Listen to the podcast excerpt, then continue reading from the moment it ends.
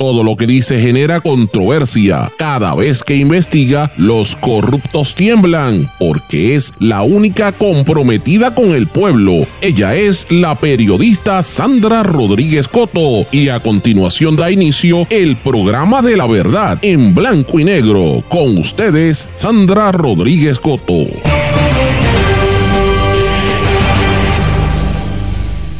Partido Popular intenta revivir y traen figuras como Jarabo, que lo trajo Zaragoza de la mano. Bienvenidos a su programa en blanco y negro con Sandra para hoy miércoles 21 de febrero de 2024. Les saluda Sandra Rodríguez Coto. Departamento de Salud vigila brote de viruela sísmica en Puerto Rico, pero esto sirve para ocultar los grandes líos que tienen con Medicare y ACES y más que nada la ausencia del secretario. ¿Dónde está el secretario de Salud en la crisis en que estamos? Seguimos también identificando mapas y supuestos estudios geológicos que siguen apareciendo sobre distintas áreas en la montaña en Puerto Rico sin que haya claridad para los residentes. Partido Popular parece que se quedó en otra era y quiere revivir.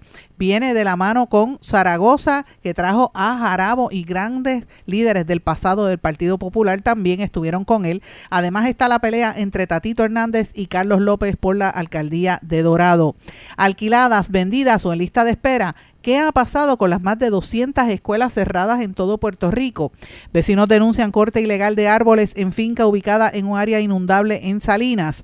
Los correos electrónicos privados, transferencias electrónicas y empresas y otros temas que han estado capturados en pantallas y en todas las controversias comerciales que hay entre Fahad Gafar y John Paulson, que de hecho alega que su ex mano derecha Gafar lavó dinero. Vamos a hablar de estas y otras noticias locales e internacionales en la edición de hoy de En Blanco y Negro con Sandra. Esto es un programa independiente, sindicalizado, significa que se transmite simultáneamente a través de todo Puerto Rico en una serie de emisoras que son las más fuertes en sus respectivas regiones por sus plataformas digitales, aplicaciones para dispositivos móviles y sus redes sociales. Y estos medios son la cadena WIAC, compuesta por WYAC 930 AM Cabo Rojo Mayagüez, WISA WISA 1390 AM desde Isabela, WIAC 740 en la zona metropolitana. También nos sintonizan por X61, que es el 610 AM en Patillas, 94.3 FM también en toda esa zona, son dos emisoras. Nos escuchan también por WLRP 1460 AM Radio Raíces, esa es la voz del pepino desde San Sebastián y cubre toda la zona oeste y el centro también de Puerto Rico. Y también nos sintonizan desde Ponce por WPAB 550 AM y ECO 93.1 FM, además de que este programa está disponible en la emisora digital mundolatinopr.com y una vez salimos del aire está en todas las plataformas de podcast. Pero vamos de lleno con los temas para el día de hoy. En blanco y negro con Sandra Rodríguez Coto. Muy buenas tardes mis amigos y bienvenidos a esta edición de En Blanco y Negro con Sandra. Espero que estén todos muy bien y gracias por su sintonía. Siempre gracias por el apoyo que nos brindan constantemente a todo el trabajo que estamos tratando de hacer por levantar los asuntos que son importantes y que pues se empiecen a discutir en la opinión pública porque hay muchas cosas sucediendo en Puerto Rico. Y quiero comenzar rápidamente porque hoy tengo muchos temas para el programa. Quería darle las gracias a la gente que me reaccionó a la entrevista que le hicimos ayer al presidente de Liberty. Obviamente, él está presentando su punto de vista, vamos a darle espacio a ver qué, qué pasa, pero la realidad es que todavía sigue habiendo mucho problema con la migración. Él dice que el 80% de los teléfonos que antes eran de ATT ahora van a pasar a Liberty, que ya todo se está bien. Bueno, eso está a volverse. Vamos a ver qué sucede y si se cumplen las promesas que nos dijo en el día de ayer. Pero quería darle las gracias a todos ustedes porque me han estado escribiendo. Bueno, tengo varios temas y quiero comenzar rápidamente. Ustedes saben que desde hace ya bastante tiempo nosotros venimos hablando, hace años diría yo, eh, cuando empezó este programa, de unas alegaciones de una serie de construcciones raras y de vuelos que había sobre área de la montaña y el rumor de que había un interés de volver a aparentemente a, a, explorar aquella, aquella posibilidad de la explotación minera, sobre todo en áreas como Utuado, Jayuya, allí en la montaña y otros pueblos al interior de la isla. Y más recientemente, eso, ustedes saben que eso ha habido una polémica por años, ¿verdad? Que, que este, hubo comunidades que se unieron y lograron detenerla en, en, los años 60, pero siempre esa amenaza ha estado ahí y es, indiscutible que a principio de que nosotros comenzamos a publicar este programa hace ya casi seis años, nosotros... Eh, advinimos en conocimiento de que había gente incluso visitando alguna de estas fincas y mirando. Y esto pues uno tiene que añadirle a, lo, a la reconstrucción, por ejemplo, de la PR10 y otros proyectos que hay pendientes en esa zona. Eh, recientemente, la semana pasada, si no me equivoco, la anterior, trasciende que el ambientalista y el, experto Neftalí García estaba advirtiendo sobre esto y que está trabajando unos textos sobre esta situación. Pues yo quiero decirle a mis amigos que hemos venido en conocimiento también de otra empresa, se llama Ocean Physics Education, que está a través, utilizando estos sistemas para hacer un estudio geológico eh, que está realizando ahora mismo eh, la compañía, perdóname, la compañía es TerraQuest Airborne Geophysics, para estar clara. La compañía se llama TerraQuest Airborne Geophysics y a través de la página de Ocean Physics Education está dando a conocer que ellos utilizan, esta es la página de la plataforma de Facebook, eh, dan a conocer que ellos utilizan un avión King Air C-90 con el propósito de minería, tal como lo indica el propio mapa de la compañía de la compañía TerraQuest. Eh, que se señala eh, identificando esta vez minería, pero en el pueblo de Lares. Entonces el mapa está por arriba y han ido ya, según un exfuncionario de la Junta de Planificación con quien estuvimos en conversación, nos, nos envía copia de verdad el, vuelo y de todo el, mapa de vuelo que comienza desde el área de Ponce, eh, perdóname, Ponce Santa Isabel, están evaluando todas esas horas de Ponce y Santa Isabel, despegan de allí, vuelan toda esa zona la sobrevuelan, llegan casi hasta la esquinita de Yauco y por ahí para arriba siguen hasta particularmente donde estuvieron evaluando. Evaluaron en el área también de Arecibo eh, y obviamente, como dije, en el área de Lares, pero de ahí se mueven hasta salir casi por San Sebastián. Y por ahí esa es la ruta del vuelo de un avión, eh, un, aero, un, avión eh, DSH C, C raya 300 Twin Otter, eh, un avión de color eh, rojo, eh, se llama Flight, esto es de acuerdo al sistema Flight Trader 24, ¿verdad? Y estoy dándole los datos mientras estoy hablando con ustedes y la evidencia de que llevan dos años, según este funcionario, haciendo lo mismo. A través del mapa de TerraQuest se puede identificar cómo a través de otro avión, el Air C-90, han estado evaluando y sobrevolando diferentes áreas y se ve los puntitos cerca del área entre Ponce, eh, entre Ponce y Astutuado, toda esa región eh, y el área de Arecibo, Quebradillas, y San Sebastián.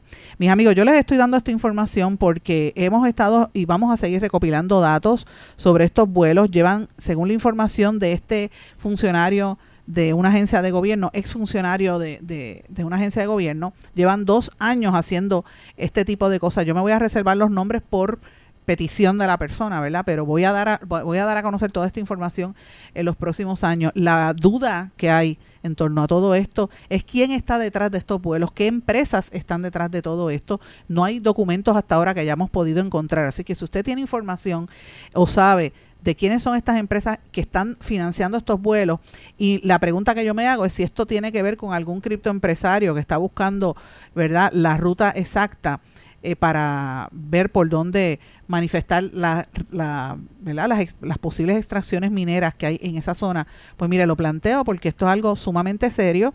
Eh, no estoy especulando, estoy básicamente hablando con información y datos, que es lo que hemos podido obtener hasta este momento, eh, y con expresiones que han hecho expertos y ex miembros del gobierno de Puerto Rico, incluyendo de la Junta de Planificación. Así que estamos hablando de gente que sabe de lo que estamos hablando y esto es algo sumamente serio. Mis amigos, y hay dos cosas que quiero mencionar antes de empezar en los temas temas de hoy, ¿verdad? Que me parece que son importantes.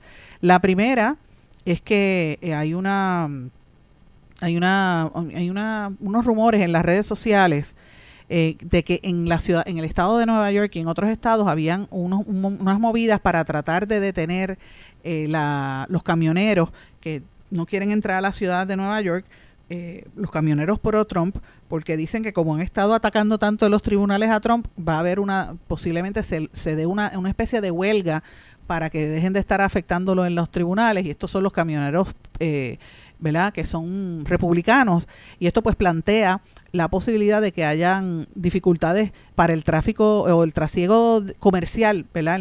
legal en los Estados Unidos y este transporte de, de, alimentos y de, y de mercancías de un estado a otro, que ustedes saben que esas son industrias grandísimas. Así que esto lo planteo porque es algo que está surgiendo ahora mismo. Y lo otro, que no sé si lo había mencionado, creo que sí, pero lo voy a reiterar, es que mientras el, el, el, mundo entero está observando la guerra que se lleva a cabo en, en Palestina, el, según los datos del día de hoy, sobre cerca de 24 mil personas asesinadas por las fuerzas israelíes desde que empezó, esta ofensiva y este genocidio, porque es que la palabra es esa, van snipers buscando nenes y, mujeres a dispararles, nenitos y bebitos, han destruido hospitales mientras ahí eh, atacan en los campos de refugiados, o sea, es todo lo que puede verse como un genocidio, pues es lo que está ocurriendo. Y el gobierno de Israel tiene unas leyes bien específicas, bien estrictas para, eh, para atraer a sus milicias, ¿verdad? Y se supone que cuando usted tenga sobre 30 años, de joven hasta los 30 años, usted esté disponible para ser militar, ¿verdad? De, la, de, la, de, los militares. Eh, ¿verdad? Es como, una, como un servicio militar obligatorio. Pues mira, mientras eso sucede, el hijo de Netanyahu, Jair, que yo creo que lo había mencionado, pero lo reitero porque están otra vez denunciándolo, Jair Netanyahu, que tiene 32 años, pues mira, en vez de estar ayudando al padre o dando cara en su país, que supuestamente está defendiéndose de los palestinos, cuando es todo lo contrario, pues mira, él está escondiéndose en un, eh, en un edificio de lujo en el estado de la Florida, un, edificio altísimo por allí, eh, y donde pagan alrededor de 5 mil dólares ah, mensuales por el alquiler, y él es protegido por el eh, Shin Bet, los guardaespaldas más fuertes, es como una especie de, de ¿verdad?, de, cuerpo secreto de, eh, perdón, de, de, de Israel, ¿verdad?, que ustedes saben que tienen la, es como una especie, más allá de, yo diría que es parecido, así como el Secret Service de los Estados Unidos, pero ellos son un poquito más porque son espías también. Y esos son los que están protegiendo al hijo de Netanyahu. Y yo quiero recordarles a ustedes que nosotros habíamos traído hace unos meses aquí la visita precisamente de ese joven aquí a Puerto Rico. De hecho, eso fue ya va a ser casi un año, porque eso fue en abril del año 2023, que él estuvo aquí en Puerto Rico, vino de la mano con el criptoempresario eh, Brooke Pierce y esto salió en el periódico de Israel Harris, que es un periódico que ahora mismo está bajo fuego porque eh, lo tienen, el, el, gobierno de precisamente Netanyahu lo está fiscalizando porque ellos le cuestionan el genocidio que cometen en Palestina siendo israelíes. O sea, para que usted vea que no es todo monolítico y que no todo el mundo está en contra de, de Palestina, hay sus dudas y la manera en que, en que el ejército de Israel está ejerciendo esa presión. Pues en aquel momento ese periódico Harris publica que este muchacho estaba en Puerto Rico, vino de la mano del que le llaman embajador de Puerto Rico, que yo no sé quién le ha dado ese puesto de embajador, pero aparentemente es el gobierno de Pierluisi, que le ha dado este puesto a, o ese título honorario a Brock Pierce y así es como él se presenta en los periódicos y en los medios en Israel. Brock Pierce trae a Yair Netanyahu, que aquí lo protegió el Servicio Secreto y la Policía de Puerto Rico. Nosotros publicamos todas esas fotografías en, en abril del año pasado. Y yo lo traigo porque miren qué ironía de la vida. Él estuvo aquí en, un hotel. Sabrá Dios si moverse ahora para del, del, sitio de lujo, ¿quién le asegura que este hombre no regrese a Puerto Rico, verdad? Porque ya estuvo aquí y lo trataron como a Puerto, a Puerto de Rey mientras en su país jóvenes de su misma edad están obligados a ser militares y estar en ese genocidio tan terrible que está ocurriendo en Palestina. Traigo estos temas porque son temas, yo sé, de corte internacional, pero son importantes y hay que traerlos. Pero mis amigos, vamos, vamos a aterrizar otra vez en Puerto Rico. Quiero traer eh, una nota que me parece bien importante y yo no quiero que se vaya a, malinterpretar lo que yo voy a plantear aquí, porque yo le tengo profundo respeto a, a las epidemiólogas en Puerto Rico eh, que están haciendo un trabajo excepcional. Fíjense que el Departamento de Salud dio una noticia que hoy acapara la atención en todos los periódicos y en las emisoras de radio mañanera y fue un tema que trascendió en horas de la tarde, lo quiero replicar aquí, que fue que el Departamento de Salud anuncia que vigilan un brote de viruela símica en Puerto Rico para y, y, y, lo que esto representa. Están haciendo un llamado para que la gente prevenga, porque eh, ya ha habido un brote de ocho casos de esta viruela en el último mes. Y el Departamento de Salud hizo un llamado a la prevención porque están viendo estos, estos viruela, estos casos de viruela y es peligroso. Eh, la principal oficial de epidemiología en Puerto Rico, la doctora Melissa Marzán, que es una mujer extremadamente seria, dijo que esto está afectando más a los hombres que tienen sexo anónimo con otros hombres o mediante encuentros sexuales pactados entre las plataformas digitales. Se conectan por internet, tienen eh, sexo sin conocerse y están transmitiéndose esta enfermedad. Ellos habían cerrado la clasificación de brote para Puerto Rico porque estuvieron por ocho meses sin haber identificado casos, pero empezaron a haber casos esporádicos a finales del año pasado y ya llevan ocho casos, dijo la doctora Marzán, una profesional de primer orden que yo la respeto muchísimo, lo digo públicamente. Este, y ella habla de que hay que tener cuidado con esto, que no, eh, ¿verdad? esto se, se promueve muchas veces con la cuestión del sexo anónimo entre hombres. Eh, pero esto puede afectar a cualquier persona, no es, no es solamente a hombres homosexuales, puede afectar a cualquiera.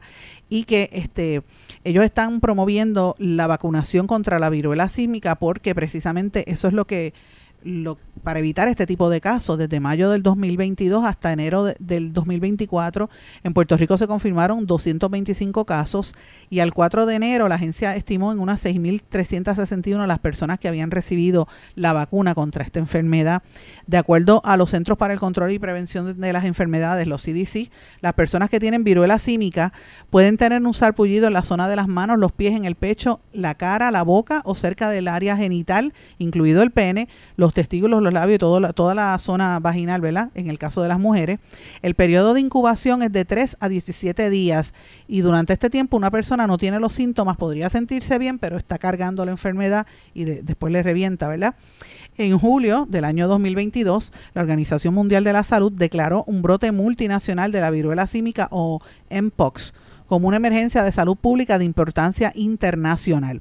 Y esto pues ayer traen a colación de que están aumentando los casos, que es importante que la gente se, se esté atenta, que prevenga, ¿verdad?, la enfermedad, que se vacune y que esté atento a todo esto. Ahora, mis amigos, mientras yo digo esto, el planteamiento es que traen esta conferencia de prensa del mismo Departamento de Salud y lo hacen para hablar del tema, eso se llama, ¿usted sabe de qué se llama? Eso se llama desviar la atención. ¿Usted sabe lo que es eso? Eso es esto.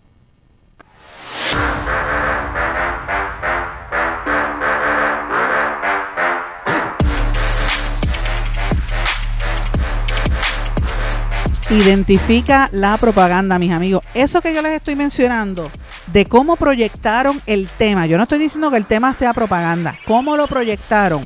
Es propaganda, mis amigos. Y tengo que decirlo así como es. Y le puse la música porque esa es la de identificar la propaganda, mis amigos, para que no se dejen engañar. Es importante el tema de la viruela símica y de prevenir y de vacunarse. No estoy descartando eso. Ahora, lo están utilizando para que la gente no hable del lío que hay en, Medicare y la gente que no se está eh, ¿verdad? registrando, toda la gente que el Departamento de Salud ha sacado del plan de salud de gobierno que no les permiten entrar y los líos que hay, que ya ustedes saben, ayer hablamos de eso, de la gran cantidad de personas que estaban, eh, ¿verdad?, eh, haciendo fila en los centros en Bayamón y en otros lugares.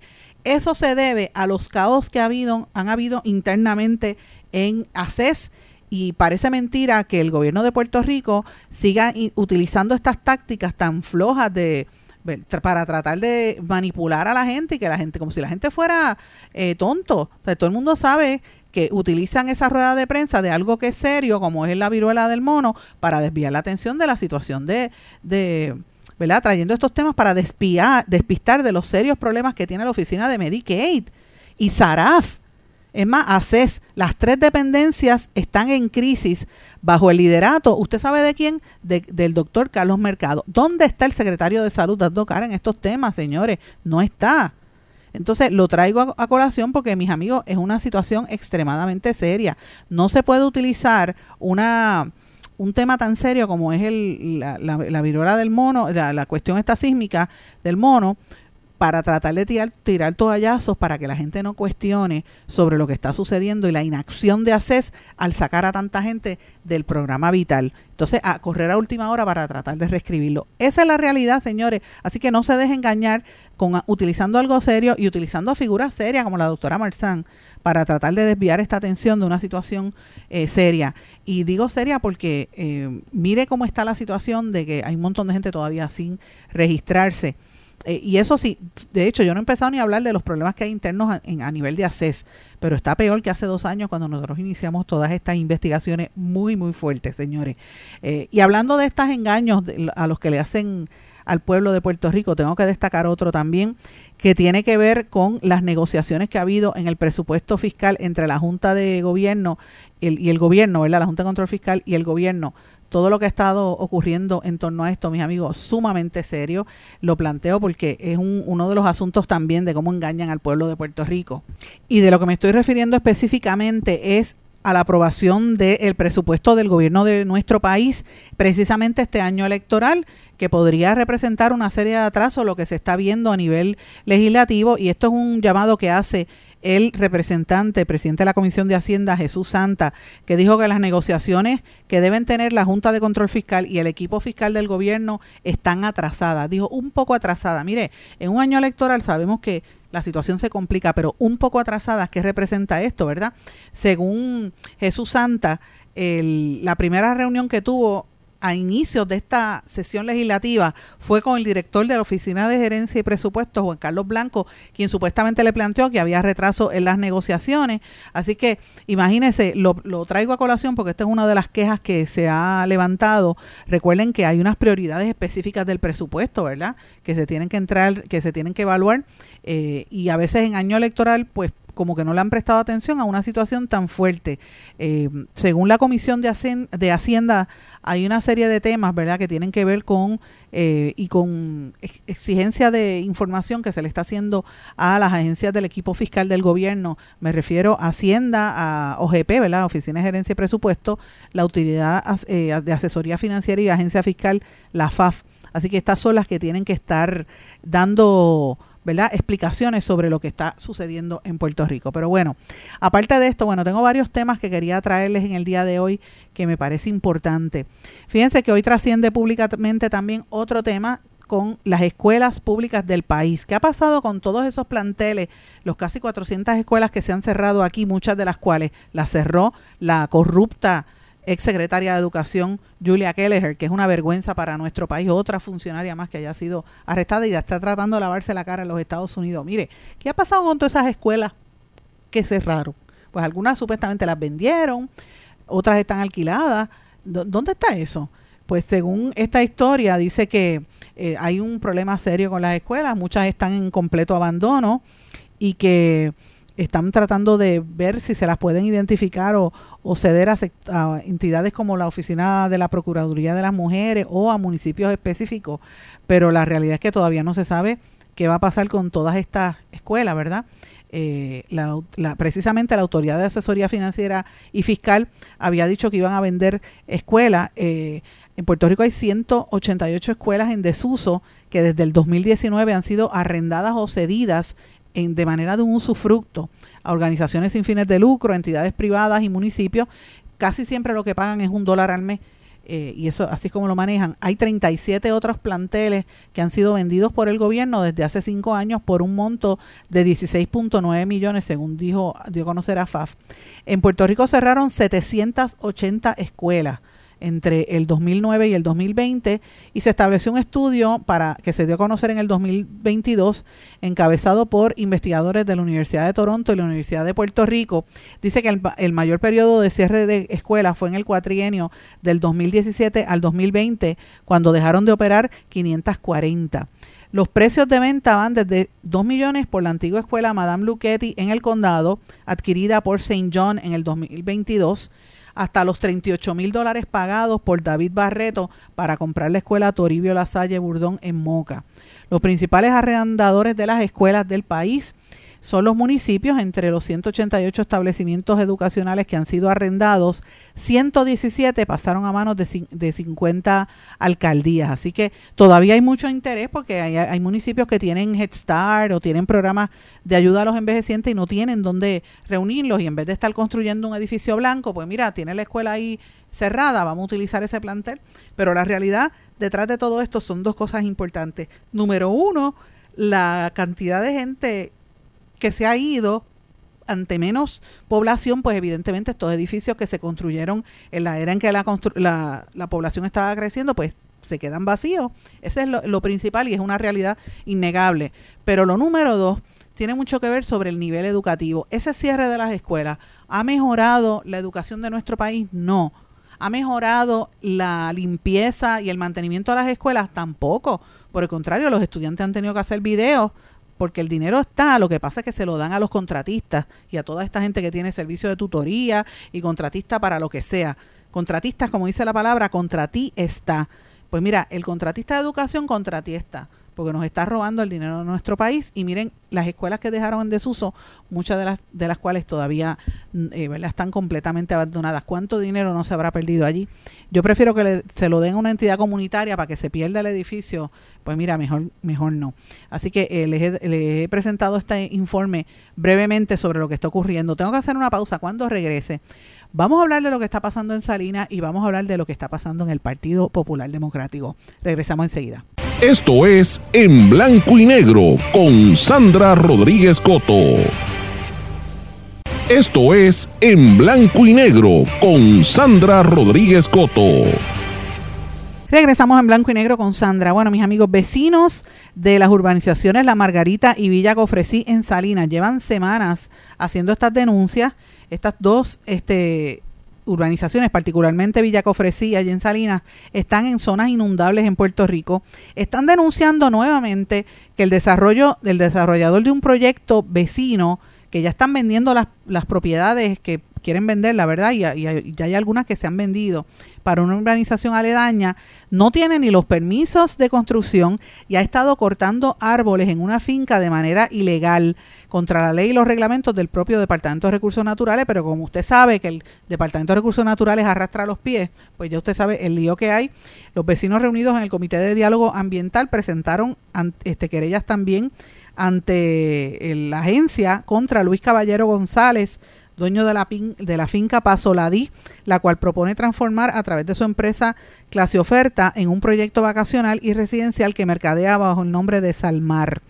Eh, y han habido pues una serie de, situaciones, están cortando árboles y mire, toda esa zona eh, es, lo que está pasando aquí en Puerto Rico y ese ejemplo es una esa zona es un ejemplo de lo que podría pasar si de momento viene un, otras inundaciones o viene un huracán la urbanizaciones que ya están ahí se van a terminar inundando porque los terrenos aledaños los han destruido. Así que ya no sé cómo es posible que en Puerto Rico se sigan dando estas construcciones después de haber vivido la experiencia del huracán María y del huracán Fiona. Yo no entiendo. Aquí deberían meter preso a los, a los jefes de agencia que hacen esto, que miran para el lado para que usted vea cómo esto se endereza, porque es la única manera que el país cogería vergüenza, ¿verdad? Y los gobiernos también dejen de estar haciendo, eh, dar estos permisos, por muchas veces los permisos se, se consiguen por palas políticas, mire, y al final eso puede provocar destrucción de recursos naturales, destrucción de vivienda y más y lo más importante, vidas, ponen en peligro la vida de mucha gente precisamente por esta situación. El desarrollador de la finca allí, él dice que él tiene derecho a limpiar su finca y a cortar los árboles de menos de cinco pies, están recogiendo los escombros. Él se está defendiendo, ¿verdad?, del proyecto, pero la realidad es que eh, ¿cómo es posible que él se exprese si no hay permiso al respecto, pues de eso se trata. Mis amigos, y hay un estudio que ha salido hoy, que quiero publicarlo, que eh, después de la pandemia dice, usted sabe que mucha gente trabaja de manera remota en la casa, pues todavía un 5.6 de los puertorriqueños sigue trabajando de manera remota. Dos años después de la pandemia del COVID, ya, eh, pues ya para el año 2022, 5.9 de los trabajadores puertorriqueños seguía trabajando en casa, según los datos del American Community Survey del censo. La cifra está por debajo de los 7.4% que lo hacía en el 2021, pero casi triplica el dato que había para el 2019, que era 2.4. Así que imagínate, estamos en 5.9 pues todavía está alto. Eh, la gente que se ha quedado después de la pandemia. El porcentaje de personas que trabaja desde la casa en el 2002 es muy superior en Estados Unidos, donde no van a la oficina casi un 15.2% frente a un 5.7% que había en el 2019 allá en la nación americana. En el 2021 los que trabajan en remoto eran 17.9% en estados como, como Colorado, Washington o el Distrito de Columbia que ahora mismo supera el 20%. Los datos del American Community Survey también muestran que para el 2022, 8 de cada 10 trabajadores puertorriqueños viajaban a su trabajo en un carro sin acompañantes, que esto también es una caída de menos de 2 puntos porcentuales con respecto al 2019, que era 84.3% menos del 1% utilizó transporte público para llegar al trabajo en comparación con el 2019. ¿Cómo van a estar usando transporte público si todo esto se está cayendo en canto, verdad? ¿Cómo usted va a coger un tren que está cerrado? De hecho, el otro día el compañero Jaime Torres Torres estaba reseñando en la estación del tren en Torrimal, que estaba, que daba pena, la tenían prácticamente en abandono. Imagínense, pues, tiene que coger su carro inevitablemente, pero con todo eso son menos. Así que estamos viendo unos patrones que quería mencionar, unos patrones eh, demográficos y de, y de cómo esto afecta al negocio y a la industria, ¿verdad? En Puerto Rico en general, y es importante. Pero bueno, mis amigos, tengo que hablar del Partido Popular vamos a cambiar un poco el tema. Yo sé que pues hay gente que, que, está pendiente solamente al tema de la política. Yo soy de las que no le presto quiero no prestarle tanta atención, por lo menos en esta etapa, porque pues obviamente ya todo el mundo sabe que, que estamos en un año electoral este, y a veces el, querer hablar tanto de este tema, yo creo que la prioridad aquí debería ser la fiscalización de los desmadres que están ocurriendo en la Comisión Estatal de Elecciones. Eso es lo que debería ser estar haciendo la prensa, pero en términos generales entran a caer en la en el dime y direte porque algunos son juicy. Por ejemplo, mire lo que está pasando en Dorado. Ayer les traje el, el jingle de Tatito Hernández y hoy el alcalde de Dorado está diciendo que el, que el pueblo de Dorado va a mandar a Tatito Hernández para su casa a descansar. Imagínate, que no tiene nada que buscar y pues él se reafirma en que él va a ser electo nuevamente. Mientras tanto, Tatito Hernández dice que, que Carlos López pelea solo que los empleados del municipio están cansados del alcalde y los ciudadanos también y quieren que se vaya. Así que Vamos a ver quién gana. ¿Quién usted cree que gane? ¿Carlitos López, que se mantenga, o Tatito Hernández? Pues mira, no sabemos. Lo que sí sabemos es que aquí han tratado de revivir un muerto y el Partido Popular, así es como parece, señores. En la conferencia de prensa que tuvo Zaragoza, aspirante a la gobernación, se amarró del liderato tradicional del Partido Popular y allí estaba Sila Calderón, la exgobernadora, pero no tanto Sila o, ¿verdad? Este la, la ex secretaria de la familia, Yolanda Saya, que estaba, la vi también entre, entre la multitud. Ahí lo que llamó la atención fue la figura nefasta del ex speaker de la Cámara, Ronnie Jarabo. ¿Qué hace Ronnie Jarabo respaldando a Zaragoza? ¿Qué beneficio tiene Zaragoza de levantar el brazo como, como si tiene a Ronnie Jarabo en su, ¿verdad? en su equipo? Y mm, ayer cuando Ronnie Jarabo fue a saludar a Sila, creo que Sila Calderón lo dejó con la palabra en la mano y le dijo, yo no saludo a traidores, porque Ronnie Jarabo ha estado en eventos del PNP, eh, incluso hasta en la tarima, ustedes recuerdan que estuvo con el alcalde de San Juan, pero evidentemente eh, el tener figuras como Ronnie, José Ronaldo Jarabo, en vez de ser... Eh, en vez de sumar en esta etapa, yo creo que esto es un error de cálculo de Zaragoza, esto le resta, porque honestamente, mire, eh, Ronnie Jarabo quizás antes se lo dejaban pasar los errores que cometió, ¿verdad? Y, y el caso aquel de, de, violencia que él imputaba a una ex reina de belleza y todo lo que había. Pues porque antes permeaba aún más la, la cultura machista. Hoy en día eso no se aguanta. Esas cosas no se... Por eso es que hay tanto caso, porque la gente dice, ya basta, no me voy a dejar eh, vapulear de, todas estas figuras, ¿verdad? Con poder y con autoridad. Y Ronnie Jarabo tiene mucho que explicar, más allá de sus vínculos con el PNP y de, y de haber estado respaldando PNP. A nivel del Partido Popular, debería haber vergüenza en la gente y no, no respaldar. Y Zaragoza dándole la mano a un, un hombre que, que tiene un historial de agresión hacia las mujeres. Mire el mensaje que está dando Zaragoza para lanzar su candidatura. Que si tenía el liderato popular alrededor, sí lo tenía. había un montón de líderes activos allí y esto demuestra que él tiene más poder, ¿verdad? O de convocatoria, según él, eh, versus Jesús Manuel Ortiz, que es el otro aspirante que francamente uno lo ve, no tiene nada que no buscar, no hay nada ahí en la bola, como dicen. Cuando uno mira eso, uno dice, bueno, ya usted sabe que el Partido Popular este ¿dónde está parado el Partido Popular?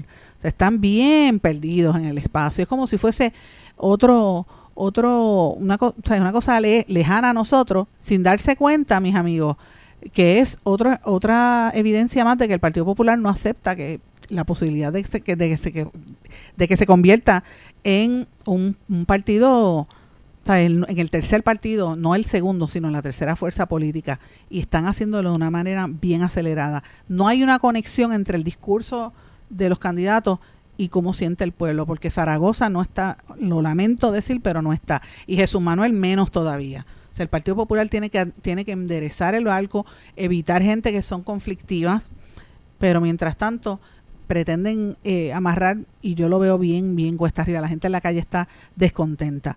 Pero entonces usted ve ahí eh, otros eventos, como decía el amigo Daniel Nina, que él decía, entre el monito de Leo Díaz del PNP y el Día Nacional del Coordinador de Bodas, que quiere el proyecto que quería traer Albert Torres del Partido Popular, uno dice, pero ¿de qué estamos hablando, señores? De eso es que se trata. Eh, lo mejor de todo es que nos consideramos, aquí, y oigan esto, voy a leer eh, un texto que escribió Daniel, es breve, dice, lo mejor de todo es que nos, nos, consideramos un pueblo hospitalario, luchador y visionario. Por lo pronto, eso es el, eso día es el día de la campana eh, de la campana de la compañía de turismo y su promoción perpetua. Voy turisteando Puerto Rico, pero uno toma en serio de que somos un pueblo luchador hasta que se encuentra con la sesión de radio en la principal eh, programa de análisis político en la emisora FM, que ahora está en televisión también, que conduce Leo Díaz y entrevista a un mono. Muy serio, muy importante lo que tenga que decir el mono. O sea, ¿qué es esto? Tú tener un mono que está siendo entrevistado, eh, eh, o sea, utilizar ese recurso para tratar de llevar un mensaje, miren, miren dónde estamos. Y mientras eso pasa, el senador del Partido Popular Democrático, Albert Torres, presentó un proyecto de ley para celebrar el Día del Coordinador de Bodas, Eventos y Protocolo. Es decir, Puerto Rico entiende, de haber sido aprobado esta resolución, que la coordinación de bodas, eventos y protocolo es algo a nivel patriótico, ¿verdad? En serio. Y uno dice, bueno, e, e, esa es la discusión que nosotros merecemos como pueblo, tener figuras como esa en los medios o en la legislatura de nuestro país. Mire, juzgue usted, por eso es que la gente se cansa, la gente está harta de la politiquería y de la gente que no tiene esto es como unas inconsecuencias totales y abismales, muy fuerte lo que vivimos en la política. Y los, los que están buscando la elección deberían alejarse de esas cosas. Zaragoza, al, salir de la mano con, con Ronnie Jarabo, lo que presenta es eso. Entonces es todo. Usted analice todos los políticos tú dices, pero ¿qué es esto? Usted los mezcla todo en un, en un y no, no dan uno. Muy fuerte. Mis amigos, y hay un chisme que todavía sigue ahí en, en Bruces, el, periódico El Nuevo Día le está dando mucha atención a este caso, eh, irónicamente, porque fíjense que toca este caso, pero no toca el caso de, de Autogermana ni con una vara larga, porque Autogermana son anunciantes. Pero en el caso de Fahad Gafar y John Paulson sí, porque está bien juicy la demanda no sé, en el de en el caso de Autogermana, que es el que hemos estado trabajando hace varios años, es una demanda de 21 millones de dólares y eso ni siquiera lo quieren tocar. Sin embargo, tratan del caso de, de Fahad Gafar, que según John Paulson, su ex jefe, dice que él lavó dinero y están enfrascados en múltiples litigios acusándose mutuamente de engaño, incumplimiento de contrato, eh, fraude y ahora mismo pues todo esto que tiene que ver con un esquema de supuesto lavado de dinero. ¿Usted sabe lo que hay detrás de todo esto, mis amigos?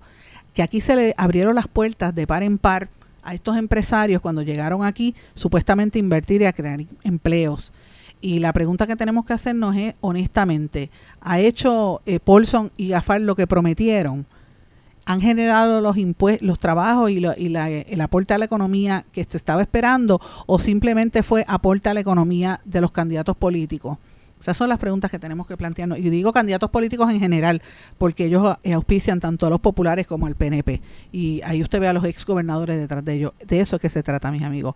Muy fuerte lo que pasa en nuestro país. Cuando usted vea esas noticias, esté a tanto, esté al tanto y esté consciente de que esas figuras vinieron aquí atraídos de como buitres a, chupar la sangre de, de, los puertorriqueños en ese momento de dolor después del huracán María particularmente, pero un poquito antes. Vieron que la economía estaba colapsando y vinieron todos aquí y sobrevolaron como buitres a nuestro país. Y después terminan demandándose uno al otro. Voy a una pausa. Regresamos enseguida. Esto es En Blanco y Negro con Sandra Rodríguez Coto.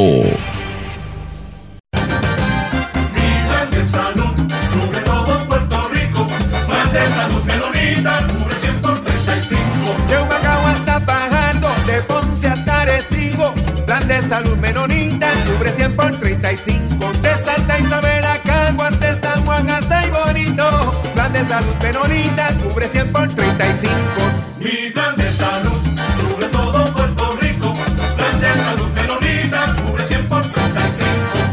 Quítese el dolor de cabeza con sus obligaciones de contabilidad con los servicios que presta Villalba y Villalba Company. Directo, personal y con sensibilidad humana. Lo que se busque un verdadero asesor de contabilidad para todo tipo de servicio de contabilidad, pago de IBU, pago de nómina, informes trimestrales y anuales y otros. Ofrecen servicio directo personalizado. Villalba y Villalba Company. Para orientaciones, su teléfono el 939-336-5774.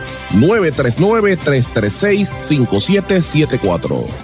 Oye, Brian, no te vayas. Llévame contigo para la playa. Llévame con Poicar y márcalo así. Llévame con Poicar pa' donde vayas. Oye chico, ¿qué te pasa? Llévame contigo para la playa.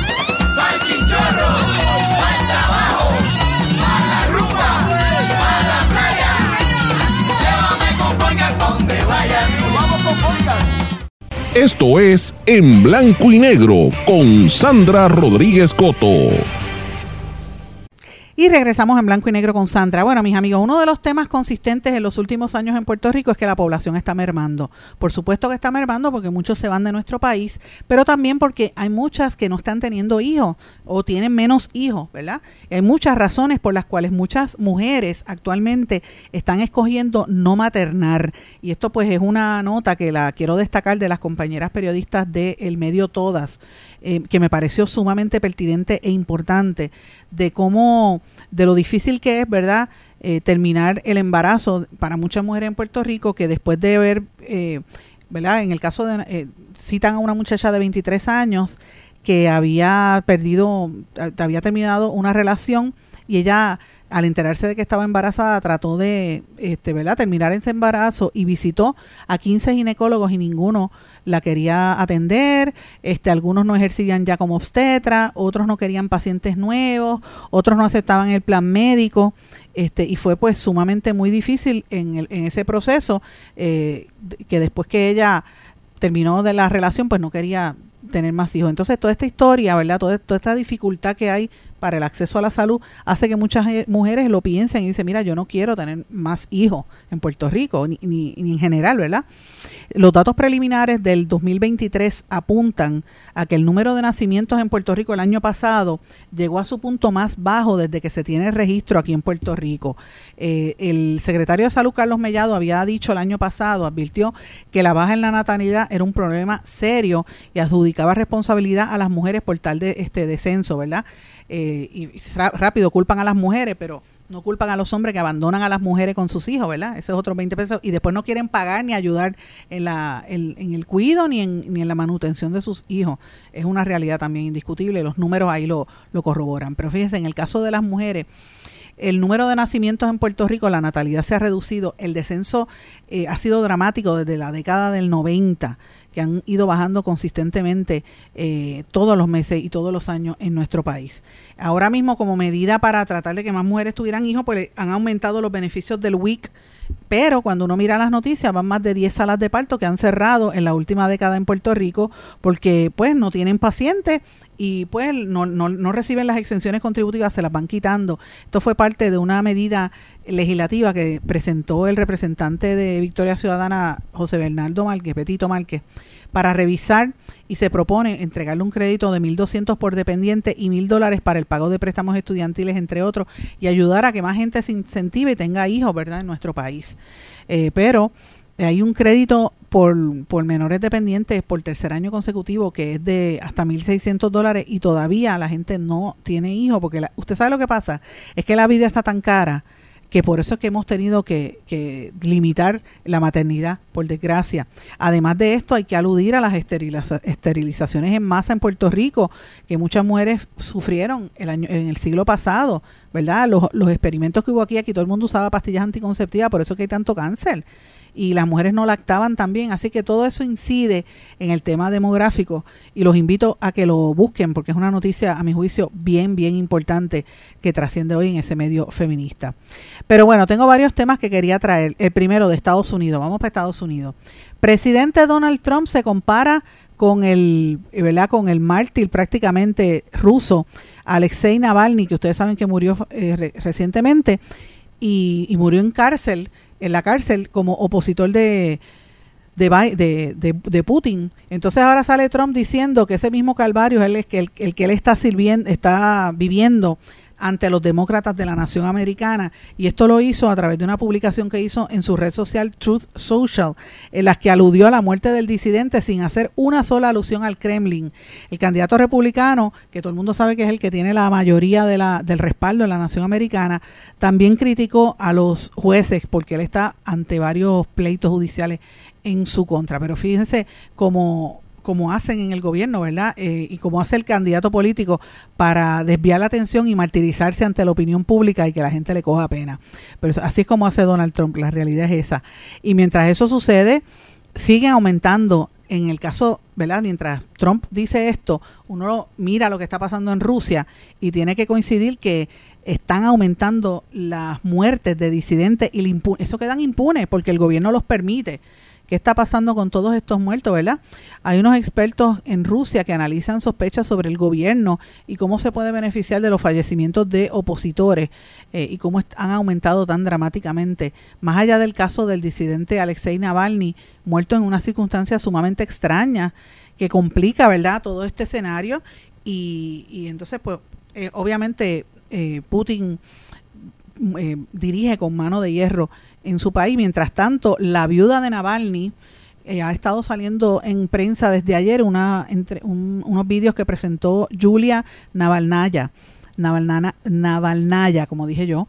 Ella prometió que va a continuar la lucha que dejó su marido y dice que la, la disidencia se mantiene intacta. Fíjense que cuando nosotros trajimos aquí a, Severino, Severino nos explicaba que Navalny no era no representaba ni el 1% del electorado en, en Rusia, pero a nivel de ¿verdad? En Europa y en América se destaca su figura como un opositor que no necesariamente tenía tanto apoyo en, allá en Rusia, es lo que quiero decir, pero la esposa pues está tratando de montarse en esa ola de, de convertirse en la nueva portavoz, ¿verdad?, de la disidencia y la gente que está en contra del gobierno de Putin. Bueno, hay otro asunto que también quiero mencionar que está pasando en Puerto Rico, mis amigos también, y tiene que ver con las controversias que hay en los medios de comunicación y en la proyección de información de gente que se confunde. Yo traigo esto a colación porque en Puerto Rico se ha dado una dinámica con gente famosa que ahora son, eh, eh, son comunicadores, obviamente, porque trabajan en los medios de comunicación, pero presentan contenidos como si fuera periodismo, sin necesariamente ser periodista. Yo me refiero a figuras como, por ejemplo, Molusco, que es un hombre tan extremadamente talentoso, porque lo es, es actor, es un muchacho que tiene, un hombre que tiene mucha visión para el negocio. La semana pasada y anterior ha habido esta controversia porque lo sacaron de la cadena SBS. Eh, porque le estaban pidiendo que le diera a la emisora de radio sus ganancias, la mitad de sus ganancias eh, de lo que él genera en las plataformas como YouTube y Facebook y, en Instagram, que la gente le paga y cuando tú tienes muchos seguidores por cada vídeo, mientras más te paguen, pues este, tú recibes unos ingresos. Y, él decía, mira, no, ese es mi dinero, yo no, le puedo pagar al medio. Eh, pero eh, yo traigo esto a colación porque como ahora hay tanta gente en, eh, anunciándose, haciendo trabajo, hay periodistas independientes, hay gente que se proyecta como periodista sin serlo, gente que coge un celular y empieza a, leer el, titular del periódico y dice, eso es reportar, estoy reportando lo que hizo otro, y se autoproclama periodista. Y otros hacen videos bien profesionales, con técnicas y todo, y la gente cree que son periodistas y lo que hacen es un disparate. Pues mire, esa controversia está ocurriendo en todo el mundo ahora mismo también, porque incluso temas que el periodismo, por el ejercicio práctico del periodismo, haría que uno evaluara, ponderara, buscara información, ¿verdad? Para proyectarlo contrafondo pues no, mucha de esta gente lo hace de manera light. Ahora mismo hay un muchacho que tiene, es un youtuber bien famoso mexicano que se llama Luisito Comunica, que tuvo acceso hace como dos semanas a las, a las cárceles en El Salvador. De hecho, entrevistó a Bukele y se metió dentro de la cárcel, ¿verdad? A este Luisito Comunica se llama Luis Villar Sudek, mejor conocido como Luisito Comunica.